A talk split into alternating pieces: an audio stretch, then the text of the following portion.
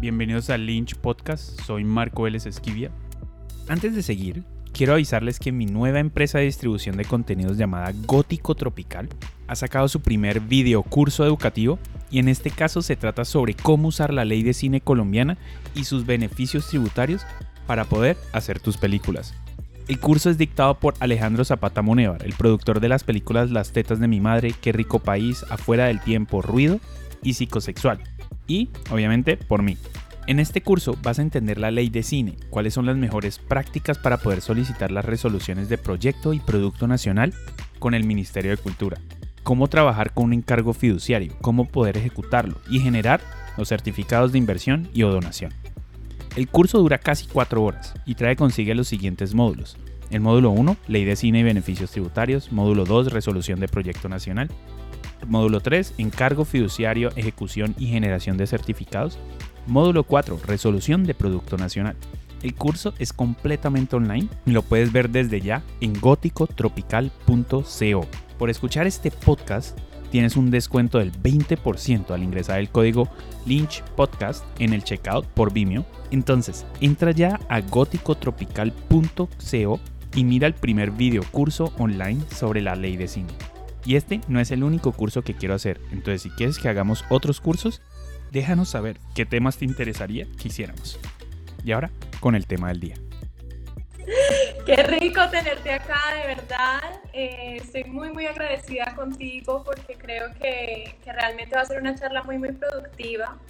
Y para empezar, me encantaría que nos contaras cómo llegaste tú al mundo de la actuación, qué fue lo que te llamó, fue alguna película que viste o venías ya desde, desde chiquita con, el, con la cosita en el alma.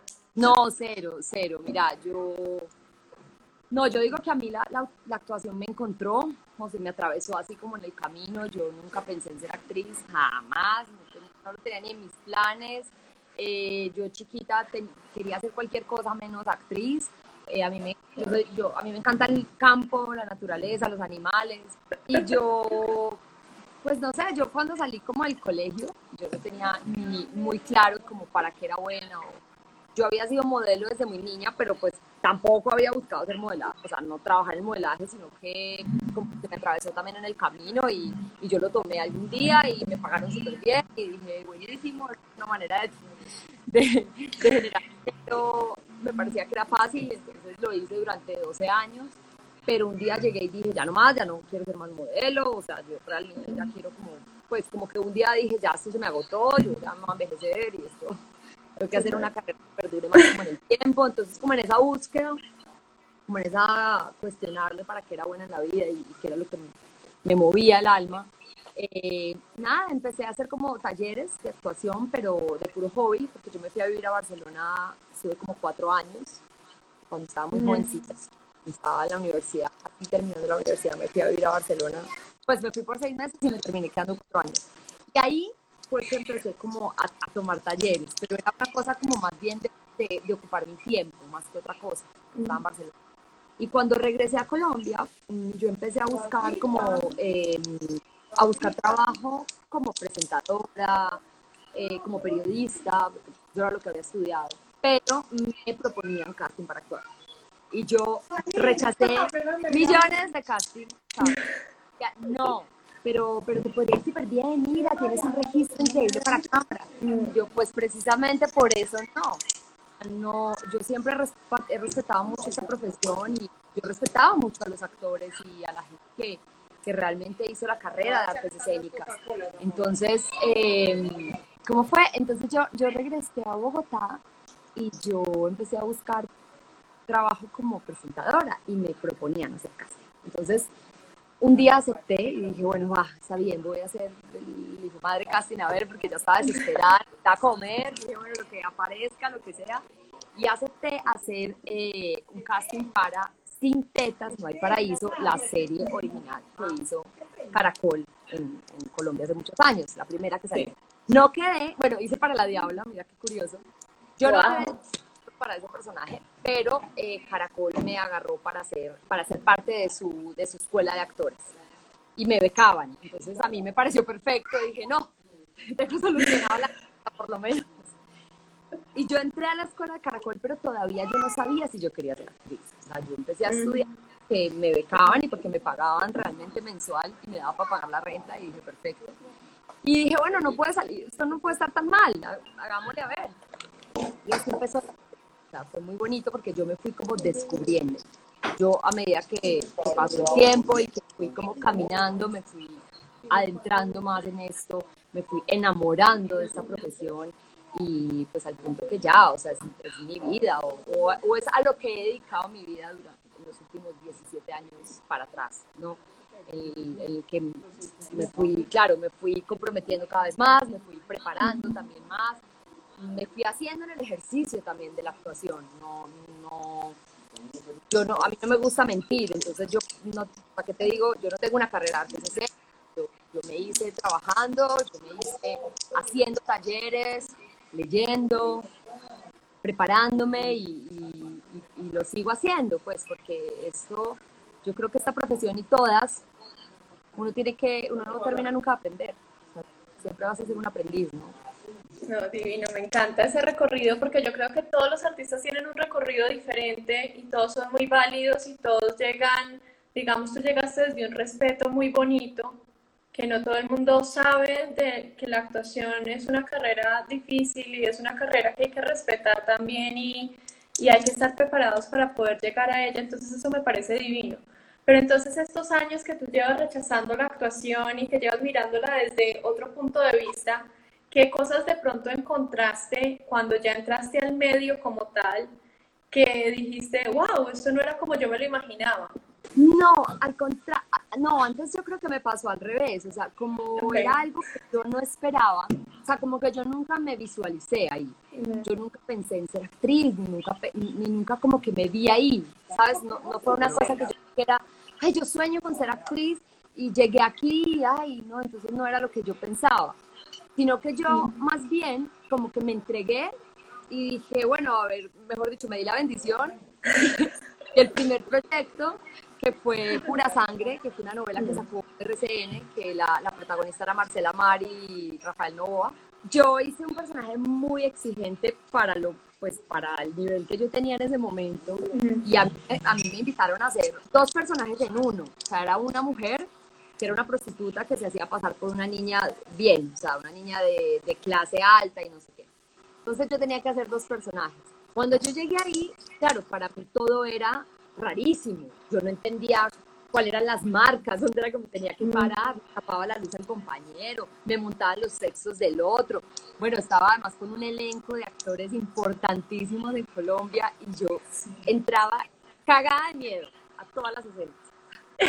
Yo, era, yo, yo, yo sufrí horrible en aspecto, o sea, sufrí horrible, yo, a mí me sudaban las manos, tuve la suerte que tuve unos compañeros muy generosos y todos me tuvieron mucha paciencia, pero sí era muy exigente porque entré con, con actores ya muy reconocidos que tenían una carrera muy hecha. Eh, me acuerdo muchísimo de Pepe Sánchez, que en paz descanse, y él fue de las personas más amorosas, me dijo no te preocupes, tranquila, o sea, súper lindo, porque uno de los nervios, y yo sé que le pasa a todo el mundo, uno de los nervios se nubla, y, a mí me pasaba a veces que yo llegaba, te lo juro, yo estudiaba mi letra así súper juiciosa y llegaba y del de los nervios se me olvidaba la letra. O sea, no sé si te respondí la pregunta, o sea, como que más que, que decir, e, este medio no era así o era así, más bien yo como que lo fui descubriendo, ¿no? A, a, medida que fue pasando como, como que, como que, no sé, como que fueron pasando los días, fueron pasando los proyectos, me fui adentrando un poquito más en el universo y así. Eh, fácil no, no es. Me la respondo a mí misma esa pregunta. No, no es.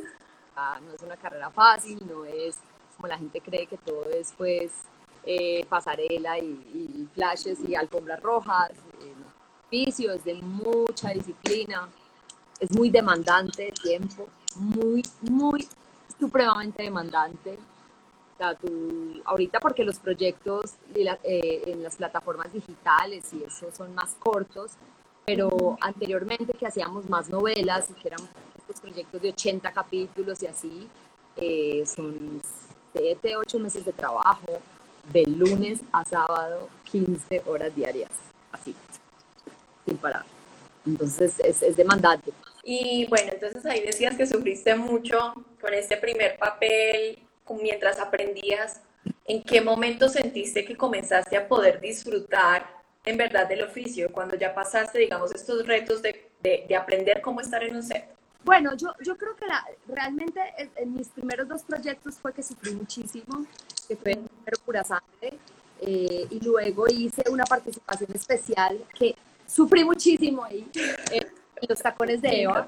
Uy, sufrí horrible porque además yo entré a ser un personaje en los últimos dos meses, o sea, mm. como en los últimos 20 capítulos, entonces era una novela donde, era, donde ya había un grupo de trabajo que estaba así, que ya se conocían, que ya había como un engranaje de trabajo y yo entré la más primípara pero a un personaje que yo no tenía ni idea qué estaba haciendo. Entonces fue muy difícil. Hay mucho también. Con Jorge Enrique Abello, hacía actorazo, casi todas mis escenas, yo ponía súper nerviosa, ya me sentía una energía muy fuerte. fue muy lindo conmigo también, pero, pero yo me ponía muy nerviosa. Y ya luego de eso vino Sin Seno No hay Paraíso, que ya hice por fin la Diabla del, del primer casting que hice para televisión. Y, y este, este proyecto, fíjate que lo gocé bastante. Y lo gocé mucho porque creo que todos estábamos aprendiendo. Fue un grupo, era un grupo de niñas donde todas estábamos empezando. Entonces no había esa presión. O sea, Carmen Villalobos tenía un poquito más de, recorrido que yo, porque Carmen empezó muy jovencita, pero, pero, pero también estaba empezando, era su primer personaje importante. Eh, yo también, el de, de, las otras actrices que hacían de las chicas del barrio también. Entonces, como que fue un aprendizaje como de la mano, ¿no? Como que ahí no había nadie que fuera más estrella que nadie, nada, sino que estuvimos como creciendo juntitos. Eh, teníamos pues a nuestro espectacular, espectacular Baroni, que era nuestro director, entonces Baroni nos ayudaba mucho y la verdad fue muy divertido hacer, hacer de la Diabla, fue muy divertido. Era muy, muy, era muy cansado porque esta serie empezó teniendo, bueno, esta novela empezó teniendo 80 capítulos y terminó teniendo 160, o sea, una cosa eterna. Y ya luego llega Rosario Tijeras, que es como de mis consentidas, mm. y, yo creo que me la gocé mucho porque era una historia muy, que no era ajena a mí. ¿En, qué sentido? En que, yo soy de Medellín, y yo me había leído el libro y yo digamos que de alguna manera por haber vivido como esa época que escribía el libro, como que tenía muchos referentes para hacer ese personaje. Entonces, fue un personaje que yo sí lo viví como en carne propia, o sea, sí me involucré emocionalmente muy fuerte en ese personaje. Y ya, bueno, ya después de Rosario, pues ya sí ha sido pura gozadera. Hay días que uno más, otros menos, pero yo creo que cuando uno hace lo que a uno le gusta, eh, no, no parece, o sea, no estás trabajando, pues. Claro. ¿Tú qué crees que cambió desde la primera vez que audicionaste para La Diabla, que no te ganaste ese personaje, a la segunda vez que sí te lo ganaste? ¿Qué cambió en tu vida, en tu forma de actuar, en tu forma de interpretar, que de pronto te ayudó a tener más confianza en esa segunda oportunidad que te da la vida para este personaje? no, total, o sea, mira, yo creo que la, yo creo que el universo es perfecto, o sea, de verdad, todas las cosas pasan eh, a su debido momento. O sea, yo creo que las cosas pasan cuando tienen que pasar en el momento correcto.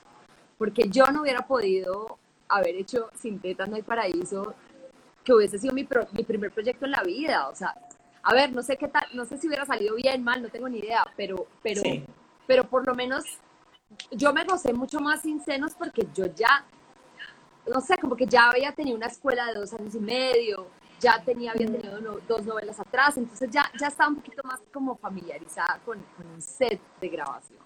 Porque la primera vez que tú entras a un set de grabación es, o sea, es como, yo no sé, yo imagino que es como entrar a la NASA o una cosa así. Cable, luces, ¿dónde paro? ¿Qué, qué, qué, qué hago para no pisar algo que de pronto no puedo pisar? O sea, muy aparatoso entrar a un set de grabación cuando no lo conozco. Entonces sí, creo que, que, llegó en el momento que tenía que llegar la versión de Telemundo, que bueno, fue supremamente exitosa y, y bien, o sea, llegó en un momento donde yo ya como actriz no me sentía que, que, sabía, pero por lo menos me sentía más cómoda. Bueno, y digamos uno viniendo del mundo del modelaje, donde es muy fácil, digamos, encajarlo a uno en un mismo personaje, pero tú has tenido dentro de tu carrera personajes muy, muy diversos. ¿Cómo logras tú mantener esa versatilidad eh, o ha sido algo que, que ha pasado simplemente? Yo, yo creo que, a ver, eh, es, es, verdad que es verdad que es muy fácil que te encasillen en un personaje, es cierto. Que, que tú puedas como, y es, y es fácil también, porque si tú tienes la energía para dar ciertos tipos de personajes, sí. es muy fácil, o sea, irte por ahí es muy fácil, es como de, a mí me funcionan muy bien las malas, las villanas. Eh, pues yo no sé, seguro porque yo tengo un carácter fuerte, una voz fuerte, ¿sabes? Y como que se me, se me facilita ser de mala. Pero yo creo que también van las decisiones que uno tome. Son muy importantes las decisiones que tú tomes. O sea, eh, para mí siempre ha sido importante como escoger personajes que el uno no se parezca al otro. O sea, yo intento, yo he intentado siempre como, como no repetirme. A mí, cuando yo terminé, al, al poquito tiempo de haber terminado Rosario Tijeras, me ofrecieron hacer el capo versión mexicana, hacer la Perris. Y yo ni siquiera, a ver, no sé si me iban a escoger, me iban a hacer casting, pero yo le dije a mi manager, ¿sabes qué? Yo creo que no deberíamos hacer ese casting, porque es que si quedo en ese personaje, es que la Perris y, Rosario, yo siento que son dos sicarias, o sea, ¿qué voy a hacer de sicarias? Yo acabo de hacer una sicaria donde marcó demasiado la audiencia, probemos otras cosas. Entonces ahí es donde yo creo que está la, la curiosidad del actor, es importante que el actor como que como que sí sepa muy bien como qué tipo de carrera también se quiere armar. Eh, a veces uno puede tomar esas decisiones, a veces no, porque no siempre es lo que tú quieras. O sea, nosotros, no es como que yo diga, ay, yo quiero, yo quiero estar en la casa de papel, yo quiero voy a estar, no. Eso es un proceso, o sea, un proceso primero que te quieran ver en casting, que, que los productores te quieran a ti, que hagas un casting y que te lo quedes, además. Entonces, no siempre es como que tú quieras, tú puedas hacer los personajes que eliges. Ojalá fuera así. Pero sí puedes, yo creo que elegir un poco el tipo de carrera que quieres ir haciendo, el tipo de personajes que quieres ir haciendo, los tipos de retos que tú te quieres poner también como actriz. A mí, por ejemplo, cuando me propusieron hacer eh, la, eh, en José José a Anel Noreña, que es la esposa de, de José José el cantante, cuando a mí primero me, me llamaron a hacer ese, ese, casting, yo primero no sabía quién era él, lo confieso. Digamos que uno en Colombia, pues sí, sabía quién era José José, pero su vida emocional, pues en Colombia uno como que no le llegaban los chismes, ¿no? La, gente la tenía más fresca la gente en México. Cuando yo la miré, porque claro, la googleé, llamé a la productora y le dije, amiga, o sea, estás loca, o sea, yo, yo en qué me parezco a esta mujer, o sea, le dije, nada que ver y, entonces ahí fue donde me dijo la productora, es que ese es el reto que quiero que asumas. Y yo dije, bueno, va, pues me le, me le mido. Y, y, por eso fue que me le medí a hacer ese personaje, porque sí era un reto. O sea, era, era ser de una mexicana, yo colombianísima que soy. Eh, además, una mexicana muy querida en México, que la gente ya la conocía, que además yo no la conocía y nunca la pude conocer, porque en ese momento no fue posible conocerla. Entonces para mí era como mierda, era un reto muy grande porque de verdad sí era ser una mujer que yo no, que yo me tenía que imaginar y que además era un personaje de la vida real. Y yendo con esa línea, eh, ¿qué es más difícil para ti? ¿Hacer un personaje real donde tienes referentes, donde puedes ver de pronto videos, fotos de la forma en la que se comportan? ¿O tener que crear un personaje desde cero? ¿Qué es, cuál, es más, ¿Cuál reto es más grande para ti? Ay, yo no sé. Yo, creo que el nivel de responsabilidad tal vez es diferente, porque cuando tú haces una persona, pues haces un personaje de la vida real, un personaje de verdad, o sea, cuando haces una biografía de alguien, pues, de alguien que ya la gente conoce, es muy asustador, es muy, es muy retador, porque, porque primero, tú poder acercarte a la esencia de esa persona sin respetar al personaje real. O sea, eso es lo primero. Y segundo, pues que no quede una caricatura, porque es, una línea súper delgada decir, mierda, o sea, puedo estar haciendo una caricatura, puede parecer una burla, ¿no? Imitación versus interpretación, fuerte. A mí me parece muy difícil, o sea, yo me le medí a eso, me pareció súper difícil, empezando porque que yo no quiero decir. Pero sí, porque es que Anel es muy. A mí, a mí me encantaría conocerla en la vida real. Ella todavía vive y me encantaría poderla conocer, porque ella es un personaje. Ella ya de por sí es un personaje.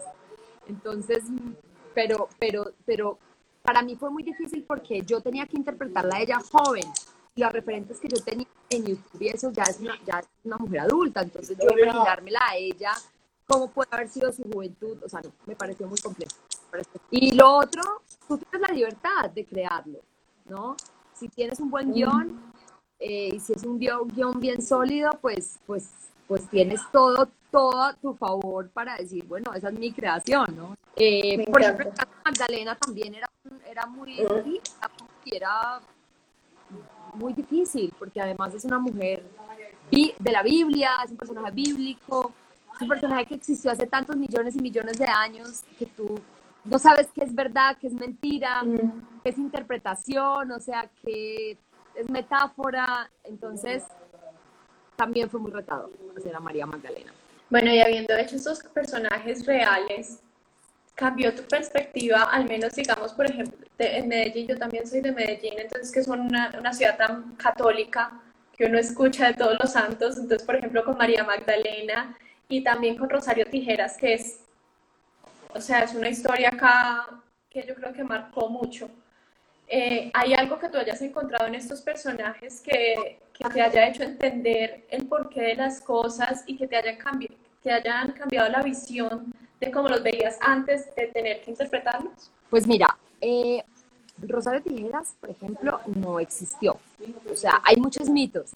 De hecho, cuando yo, cuando yo fui, pues, cuando quedé en el casting y tal, yo sí. juraba que Rosario Tijeras era real. O sea, yo juré, yo decía, ella existió. Y ella es como un mito urbano. ¿Has visto sí. una leyenda urbana? Uno, uno, en Medellín cree que ella existió. Y yo le pregunté a, a, Jorge Franco, al escritor del libro, y me dijo, no, ella no existió. Es un personaje que yo creé, es como un personaje, como que me basé en la vida real y en la vida de muchas sí. mujeres que vivieron esa época difícil Pablo Escobar, de la violencia, y como que creé a una heroína que no es una, este, no, no, es un modelo a seguir, es una heroína, sí. digamos, pero como esa, como esa mujer invencible, como esa sí. superhéroe que uno quiere ser, eso es Rosario. Eh, pero sí es cierto que sí tenía tintes, tintes no, tenía absolutamente todo el panorama, era realidad. Nosotros, claro. yo grabé en la comuna, grabé en Mantequique, eh, y yo, eh, yo no sé si a ti te tocó, yo no sé si, no sé si yo soy más, más, más viejita que tú, pero, pero, a mí me tocó toda la época de Pablo Escobar, o sea, a mí me tocó la época de las bombas, de que yo estaba dormida en mi camita el otro día para irme al colegio y ¡boom! Una bomba. O, o que tú estabas en, en, en, eh, en, un semáforo esperando a que cambiara el semáforo y llegaba un sicario a, a matar a alguien al lado o a, o a, o a, o a robarte el carro, ¿me entiendes? O sea, lo, yo sí viví o sea, esa época de alguna manera. Entonces a mí eso sí me dio para, me dio muchos referentes para poder interpretarla y entenderla, entender a esa mujer.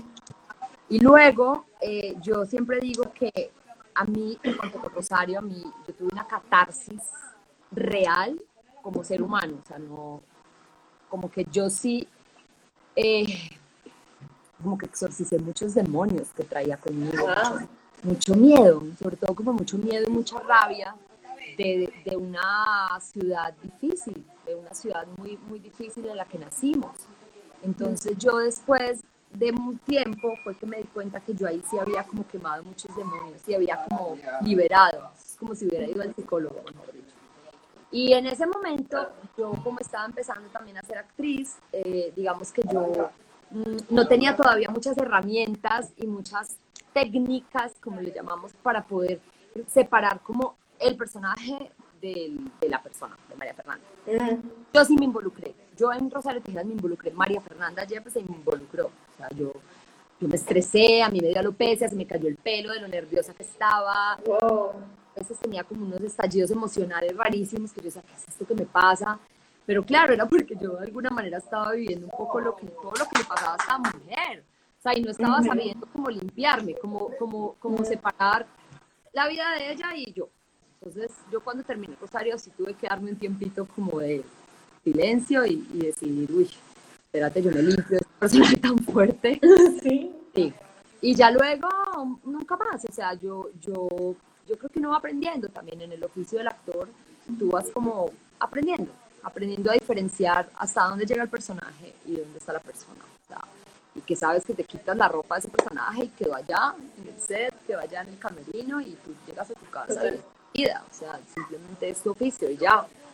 Y respecto a Magdalena, que yo creo que es la segunda mujer que más me ha marcado, o de esos personajes eh, que me ha marcado así potentemente, a mí, me, a mí me impactó bonito a mi vida, o sea, esta mujer, que, porque la energía es otra, sea, es como esta mujer que es puro amor, y, y, también yo estaba en una madurez ya, eh, no solo como actriz, sino ya también como mujer. O sea, yo creo que yo no hubiera podido hacer este personaje a mis 20 años, incluso a mis 30, o sea, a mis principios de mis 30 no hubiera, no hubiera podido hacer María Magdalena, o sea, un personaje con tanto peso, como con un peso, ¿sabes? Como con un, peso interno, una, una, una energía interna, una vida interna me ayudó mucho también tener un, bueno, tuve un, coach que fue Alberto Rodríguez, que siempre estuvo conmigo, no sé si lo conoces, un hermoso, que fue que me ayudó como a, a entender a esta mujer tan misteriosa que era para mí.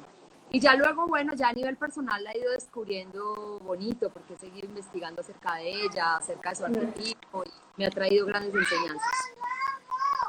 Bueno, y habiendo trabajado, digamos, empezando en las novelas, que tú dices, mencionas algunas diferencias como el número de episodios, pero también ahorita, digamos, trabajar en una coproducción con Netflix, ¿cuáles son las diferencias más grandes que ves, no solo a nivel actoral, sino en toda la producción? Es, es, es diferente, o sea, digamos, eh, las series son más, son más dinámicas, son, son historias más cortas, son historias más, digamos, un poquito más reales, la novela todavía se queda, la, narrativa de la novela es muy lineal, ¿entiendes? Es como, no todas las novelas, pero sí, por lo general siempre son como, como, como prototipos, ¿no? Es como la linda, la fea, el rico, el pobre, el, ¿sabes? O sea, como que a los, los personajes no tienen como mucha, ¿cómo se dice? O sea, como que son blancos o son negros, ¿sabes? Esa, esa, ese margen de poder ser unas buenas personas, pero pronto, o ser una buena persona que al final termina siendo un psicópata. O sea, no sé. Es como que yo creo que las, lo que son las series de televisión o estos nuevos formatos son unas historias mucho más dinámicas, unas historias un poco más reales. Y bueno, la forma de contarla es diferente. O sea, eh, digamos, en las novelas clásicas siempre se trabaja tres cámaras, donde, donde te están tomando a ti, me están tomando a mí, y hay otra, una tercera cámara que está tomando la situación de los tres. En las series de televisión está un poquito más, ya un poquito más, el, formato es un poquito más cinematográfico, se narra con una cámara, eh, los planos son mucho más dinámicos, eh, la edición es diferente. Bueno, no, no, no sé si, si respondí bien la pregunta, porque sí, sí tiene como algunas diferencias, aunque yo siento que nosotros sentimos que estamos haciendo series, pero yo creo que seguimos haciendo novelas en Latinoamérica. Sí, seguimos haciendo novelas porque eh. todavía es difícil salir de ese formato de 60 capítulos. Yo creo que más de, si algo tiene más de 10 capítulos, ya es una novela. Y ahorita nos mencionabas un poquito de que no te gusta repetirte, entonces por eso de pronto dejar unos proyectos a, a un lado. ¿Por qué más razones debemos los actores o las actrices decir no cuando nos ofrecen un personaje o una audición? Bueno, yo, yo en algún momento dejé de, aceptar personajes que tuvieran que ver con el narcotráfico. Es una decisión personal mía, eh, mía. O sea, yo no digo que eso esté bien o que esté mal. O sea, yo creo que en algún momento yo un día dije, no, yo ya no quiero. Pues hay cierto tipo de mujeres que yo ya no quiero contar como que yo no me quiero meter en esa piel porque siento que no, tal vez no tienen nada importante que decir o, o, o, o por lo menos como que no, no como que desvalor, le, pierde el valor la mujer. Para mí es muy, yo soy muy pro mujeres, o sea, y soy muy como muy defensora de, de hacer personajes que le exumen a las mujeres, que las hacen poder, ¿me entiendes? No que pierdan su poder. Y hay ciertos tipos de personajes que todavía están escritos de una manera muy machista, que a mí no, pues no me dicen nada.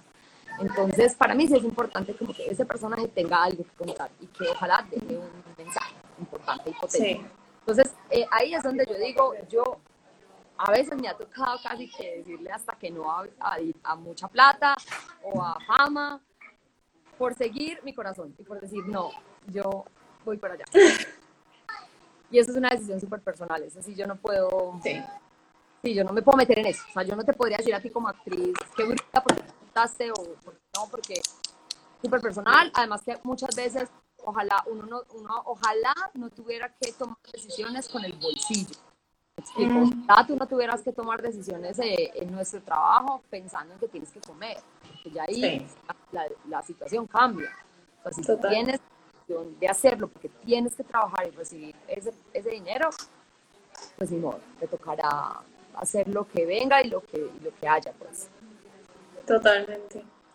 Bueno, y a mí sí me encantaría saber, después de ya, digamos, la experiencia que has tenido, los talleres que has tomado, una vez a ti te llega el libreto, ¿qué es lo primero que haces en esa parte de creación de personajes? Bueno, yo, yo por lo general, eh, mis personajes los preparo con un coach. En este caso, eh, todos mis personajes, eh, menos el de María Magdalena, los he preparado con Victoria Hernández que vi que ha sido mi profe, pues la, Víctor la profe, que no la A mi Vicky hermosa, con ella he preparado casi todos mis personajes. Eh, bueno, el de María Magdalena lo preparé con, con Alberto Rodríguez y para mí es muy importante como tener a alguien que me guíe en ese proceso. Yo no sé, a mí, yo, yo, yo a veces digo que yo no sé si soy tan buena actriz o, o, sé, o sé, o sé, o me sé dirigir, o, o, sé aceptar direcciones más bien, porque a veces... Que eso termina siendo ser buen actor. Pues pucha, pero eso es difícil, porque, por ejemplo, a mí me ha pasado, no, no, no, no, quiero decir nombres personales porque no interesa, pero me ha pasado que he estado en proyectos donde el director no dirige actores. Mm. A ti también, o sea, y pasa, o sea, porque hay directores que se enfocan más eh, de pronto en toda la, o sea, en toda la imagen y en que todo ese todo lo técnico. Exacto, más en la parte técnica, más que con la parte con los actores. A veces no se involucran tanto, entonces ahí yo me pierdo, o sea, yo ahí me pongo muy nerviosa, porque yo sí que, o sea, yo sí necesito como, como que un director me diga, porque yo no sé por qué, yo no sé si le pasa a todos los actores, pero yo, yo a veces me siento insegura. yo creo que los actores somos bastante inseguros porque a veces no sabemos si lo que estamos haciendo está lo estamos haciendo bien o si el camino que estamos tomando es el correcto. Eh, nosotros, eh, por ejemplo, las historias, las, las eh, pues que son, de pronto la gente no lo sabe, nosotros no contamos las historias linealmente. O sea, nosotros contamos, tú, tú, puedes empezar a grabar hoy el final de la novela y pasado mañana la primera escena. Y eso es muy loco, porque tú tienes que ir teniendo un orden en tu cabeza y un orden de cómo va creciendo este personaje emocionalmente. Y eso es, separar eso es súper difícil. Entonces, el, proceso con ella es muy bonito. Eh, hacemos como un trabajo, nosotros le llamamos de, el trabajo de mesa es como el trabajo, la, cocina interna del actor, que es cuando tú le creas toda esa psicología a ese personaje y empiezas a entenderlo y quién es, de dónde viene, si tiene una historia familiar, cuál es, si puede tener algún trauma, un abandono de papá, de mamá, eh, no sé, la golpearon en la casa, no la golpearon, o sea, sabes, como que tú creas todo, todo, todo, toda esa bitácora de esa personita como si tú estuvieras de verdad creando un ser de barro y, lo, vayas, lo, vas como creando, vas haciendo ese, ese bocetico, ¿no? Y después hay pues algunas técnicas que ella usa, que por ejemplo buscamos un animal que lo pueda representar, entonces, bueno, este personaje, tal vez el animal, su animal puede ser este. Por ejemplo, en Rosario Tijeras me acuerdo que escogimos a la mantarraya, Digamos que la mantarraya es un animal que es muy hermoso y se mueve muy sensual, pero si lo tocas es letal. es venenoso completamente. Entonces, cuando tú, a mí me encanta esa aproximación, o sea, con los animales me encanta porque los animales dan muchas respuestas. Entonces empezamos a, a, a analizar, ella me, me, pone a estudiar, pero casi que o sea, desde, desde Wikipedia, o sea, desde ese animal, cómo se reproduce, cómo camina, si vive en manada, si no vive en manada, en qué clima, eh, todo, para entender cómo también, y ahí eso ya aplicarlo a la, a la persona. Mm, también trabajamos con el enneagrama, eh, trabajamos, no sé, tal vez buscándole la voz. A mí me gusta mucho trabajar con la voz. Siento que es, bien importante intentar darle como una, o sea, yo creo que mm sea, crear un personaje no es solo disfrazarse, pues. O sea, no es solo como, ay, el pelo de amarillo, de azul, de verde, me lo corté o me lo puse aquí. No, es que de verdad tú puedas ver una transformación ahí, de verdad. Y yo intento que, que un personaje no se parezca al otro. Intento en lo posible, o sea, en todo, que hablen diferente, que su tono de voz sea distinto, que sea como que su energía, todo. Intento, intento en lo posible que uno no se parezca al otro. Bueno, y volviendo a esas inseguridades que tú mencionabas y que por eso es, bueno estar acompañado y en general un buen director siempre acompaña muy bien a los actores, pero en, en todas las industrias hay de todo un poco. ¿Has tenido de pronto momentos, porque creo que sucede mucho, en donde digamos, digas ya, quiero tirar la toalla, no, no, sé si seguir? Claro, mil veces me ha pasado. Incluso algo que no todo el mundo sabe y es que yo llevo, yo dos años sin trabajar.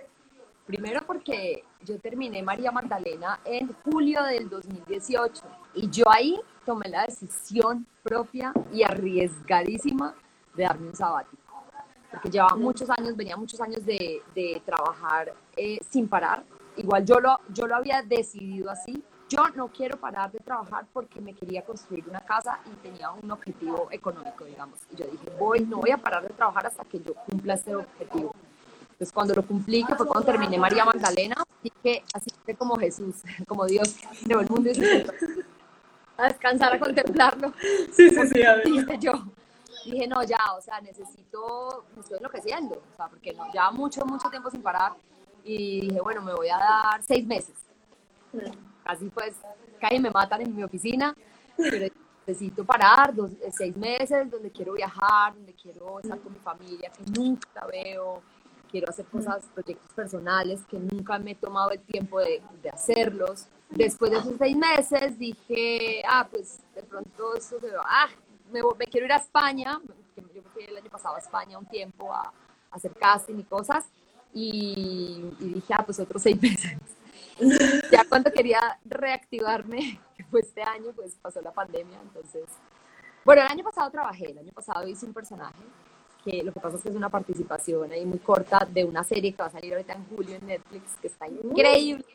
Sí, está increíble, está increíble, está muy buena. Eh, mi personaje es cortito, es muy chiquito, pero está potente. Y ahí, bueno, ahí sí trabajé, eso, fue el año pasado. Pero de ahí para acá, nada, o sea, estoy aquí eh, viviendo la cuarentena, creo que igual que todos, sin saber mucho el panorama, qué va a pasar, si, o sea, reactivar, si, si sí, si no, cuándo, cómo, dónde, no tengo la menor idea. Estoy viviendo un día a la vez. Bueno, y ahorita me encanta que hablabas un poco de cómo eliges los personajes que cuenten una historia para que las mujeres también, me imagino, se sientan identificadas y puedan aspirar a mejores roles femeninos. Eh, para ti, ¿qué tan importante es la representación y cómo eso puede moldear también la sociedad? Bueno, mira, mm, antes de, de, responderte eso, yo, yo te quiero, pues porque nosotros los que actores que hemos hecho cierto tipo de historias a veces nos critican muy fuerte cuando historias, sobre todo estas narconovelas. De hecho, una vez me acuerdo que no sé qué pasó en Medellín, que una niña le cortó a la, no sé, a la profesora el pelo en el colegio y a mí ya me iban echando la culpa, pues.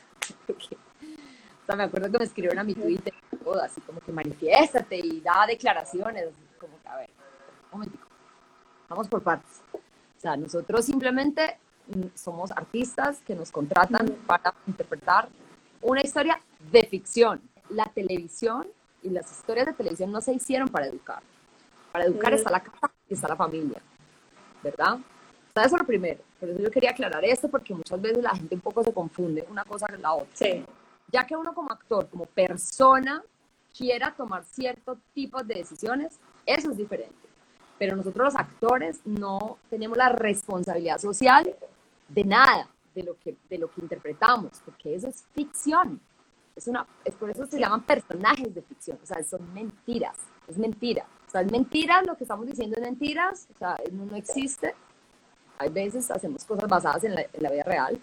Y tampoco nosotros somos las personas que hacemos o sea, yo no soy una persona ni, ni, ni, ni, disparo, ni estoy pues por la vida así vestida de cuero dando tiros al aire, o sea, yo no soy Rosario, ni soy una proxeneta como la de Cincena, entonces, ¿sabes? me gusta aclararlo porque a veces las personas se pueden llegar a confundir. Pero a mí, María Fernanda, es que ya soy una mujer adulta y que para mí en este momento sí importa lo social, para mí ya, porque además para mí es, tiene un efecto en mí también. Entonces, para mí, hoy en día sí, está, sí es importante el tipo de mujeres que yo quiero representar, el tipo de mujeres que les quiero dar voz. Para mí sí es importante a hoy qué tipo de, de, mujeres yo quiero ponerle voz. Y que, porque, porque al final sé que las personas sí se están, o sea, sí puedo llegar a ser un punto de referencia. Entonces, qué bonito poder hacer un personaje que, que tenga una voz y tenga una voz importante y algo que decir, bien sea para levantar ampolla y ponerte a pensar, o bien sea para, para darnos poder y la fuerza a las mujeres de, de, de decir, sí puedo hacerlo y sí puedo ser esa mujer luchadora y sí puedo salir adelante y sí puedo ser... O sea, ¿sabes? Porque yo lo que no quiero es, es sobre todo hacer personajes donde, donde a la mujer la desvaloriza, que no desvalorice a la mujer. Para mí es muy importante que no desvalorice a la mujer. Es como, lo, como mi parámetro en este momento cuando yo, cuando llega algo a mí. O sea, digo, mm, ¿le suma o no esto a la gente o a mí? No, pues prefiero dejarlo pasar. Y de pronto también cambiar un esquema que ha sido muy escrito desde los hombres, de que también o la mujer es mala o la mujer es perfecta, un poco los polos opuestos y son unos estándares a los que nadie puede llegar porque somos seres humanos, ¿no? O sea, todos tenemos esa oscuridad y esa luz, entonces tampoco es como la perfección, pero también mostrar desde una realidad en verdad eh, que sea también medio un ejemplo a seguir sin ser como tú dices, o sea, sin ser la casa que la que educa siendo igual un personaje, pero que uno diga, me identifico y puedo llegar a hacer eso. Sí, o, o por ejemplo, a mí no me gustan las cosas cuando son de gratis, y a eso no me refiero con el dinero, no tiene nada que ver con el dinero, me explico. Por ejemplo, si a veces me preguntan, ¿haces desnudos? Digo, depende. O sea, si ese no lo amerita la escena, realmente es necesario para la escena, yo no tengo, no tengo ningún problema hacerlo. Pero si es porque estoy aquí mostrando las tetas y la nalga para vender, mm, creo que ya ahí no resuena conmigo. ¿entiendes? Esa es la diferencia. ¿entiendes? Ahí es donde yo no le pongo, yo, yo no me pongo un precio en este orden de ideas, creo que si yo lo hago, entonces yo estoy también ayudando a transmitir ese mensaje. Eh, María Fernanda, ¿y tienes de pronto algún personaje que no hayas tenido la oportunidad de hacer que sueñes con hacer? Pues miles. Bueno, yo, yo quisiera, quisiera poder hacer más cine, me encantaría poder hacer más cine. Eh, porque en el cine uno tiene mucha libertad, o sea, el cine es muy, el cine es hermoso, el cine tiene una libertad de narrativa hermosa y, ojalá poder hacer más cinearte. O sea, pero, pero también creo que a veces me ha afectado el tema de entrar al cine, el, haber hecho personajes tan potentes también. A veces, a veces los, se sesgan un poquito y son como, ay, no, no, quiero de pronto una actriz menos conocida o, o sabes, como que a veces, oh. a veces es hasta, a veces es un poquito hasta elitista a veces el cine, ¿sabes? Qué fuerte. Mm. Pero, pero sí, yo, yo lo he sentido a veces un poquito y me encantaría por explorar más en el cine ¿Qué tipo de personaje? No sé. Eh, a, mí, me encantan los personajes históricos. Me parecen súper interesantes. Eh, de época me parecen súper interesantes. No sé, en estos días, hace poco estaba pensando que ya, ya que, me gustaría ser alguna, alguna psicópata. o alguna, sí, o sea, como que hace rato no, no me hago un personaje así bien, bien bien maquiavélico, emocionalmente hablando realmente yo creo que no importa, o sea, eh, lo importante es, seguir haciendo lo que a uno le gusta, seguir conectando como con ese arte, con esa pasión, con, con poder seguir transmitiendo y, creando. Para mí es muy importante estar creando, es, es, lo que más como que, de hecho extraño ya, o sea, ya, ya sé que me actúo, que, que gana, que un proceso creativo. Eh, y sobre todo, más que el personaje, poder, uy, ojalá poder dar con una historia que esté bien escrita, porque eso es tan difícil, es muy difícil, o sea, encontrar una, muy, una historia potente es, es complejo, es complejo, no es tan fácil. Qué lindo eso. Pero si quiero preguntarte, de pronto hay algún consejo que alguien te haya dado, seguro con buenas intenciones, pero que haya sido el peor consejo que tú hayas escuchado. A ver, el peor consejo que me hayan dado en la actuación. Wow, qué, qué buena pregunta, porque claro, antes buenos consejos he recibido muchos, pero así como malos, eh, no. Yo, yo creo que más bien cuando, cuando me he dejado más bien llevar algunas veces y lo acepto porque soy ser humano y algunas veces eh, Sí. me llevar por porque me pagan bien o porque, o sea, como que cuando a veces lo hago como porque conviene por cualquier cosa, pero no conecta, me va a. Es como de, es un castigo, digo, ¡ah! esto, o sea, claro, me está dando plata, pero no me está dando felicidad. Entonces yo entendí eso hace un tiempito para acá, hace un rato, y para mí es mucho más importante que yo conecte y yo sienta mucha pasión por hacer ese, ese personaje o ese proyecto, a que si me van a pagar muy bien o me va a ir exitosamente, bellísimamente bien. Claro que eso nunca lo sabes, porque a veces haces Sí. proyectos que crees que le van a ir bien y salen al aire y no los ven ni, pero bueno, ni, no lo ve la- ni la abuela de uno. Es muy poco predecible, toda la carrera es muy poco predecible. Sí, es, esta carrera es así, es así, es así, es así. Es. A veces estás arriba, a veces estás abajo, a veces, a veces no te, a veces te llueve abajo que casi que a veces tienes que desechar pro- eh, propuestas y decir, mierda, o sea, justo me, me, me, me, acaban de proponer esto tan interesante, pero estoy ocupada haciendo esto o tal cosa, o ya me comprometí. Sí. Y a veces cuando ya quieres trabajar o de verdad estás en disposición y no pasa nada.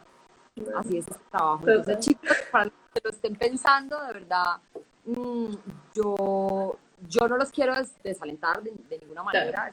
Está hermosa, pero, pero sí es una carrera que necesita mucha disciplina y nervios de acero. De acero, porque no, porque, porque van a jugar con tu frustración.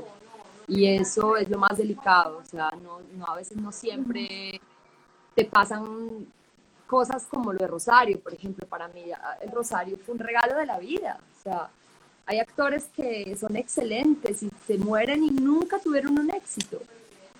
Y eso uno no sabe por qué es. O sea, yo, yo ahí sí ya se lo dejo a la magia de la vida, pero, pero no, yo creo que ahí no hay una fórmula. Es que es muy loco. Aquí no hay una fórmula. Es que ni los productores la saben. Entonces, en ese orden de ideas, eh, es una carrera de pasión que debes hacerla porque tienes una pasión, que es la que te mueve. Bueno, y de todos los consejos que dices ahorita, que te han dado muy buenos consejos y de las cosas que has aprendido, ¿cuál es un consejo o tip que puedas dar para todas las personas que apenas están con- comenzando en esta carrera? Yo me acuerdo, esto más que un consejo me lo decía mi, mi, mi profesor Alberto, súper lindo, me decía, "Mm, actuar es muy fácil, lo importante es que no parezca, lo difícil es que no parezca. Ok, ¿Sí entendieron? O sea, actuar es demasiado fácil, ah, usted vaya y actúa, pero que no parezca que estás actuando. ¡ah! Entonces, bueno, esa es una frase que no se me olvida. eh, por ejemplo, ahorita en Magdalena, fíjate qué curioso, aprendí algo que no, que no practicaba tan conscientemente a veces en mis personajes y es un tema de respirar. Respirar, respirar. O sea, a veces cuando tú entras y sobre todo en estos proyectos que son de televisión, que, que son muy rápidos, que, que tú tienes casi que cumplir un horario, una- un, un esquema de trabajo donde tienes que hacer tantas escenas al día, donde tienes que cumplir, o sea, no es cine, que tú en el cine te puedes demorar un día, dos días haciendo una escena, mientras en televisión Ujú. puedes demorar casi que hasta 30 escenas a- a- en un día, entonces yo digo que se vuelve como hacer, como salchichas, eso es como hacer hot dogs, o sea, es pa, pa, pa, se pierde, se pierde, se pierde como esa, esa magia de tejer a mano, de, de- de hacer las cosas como a fuego lento, ¿no?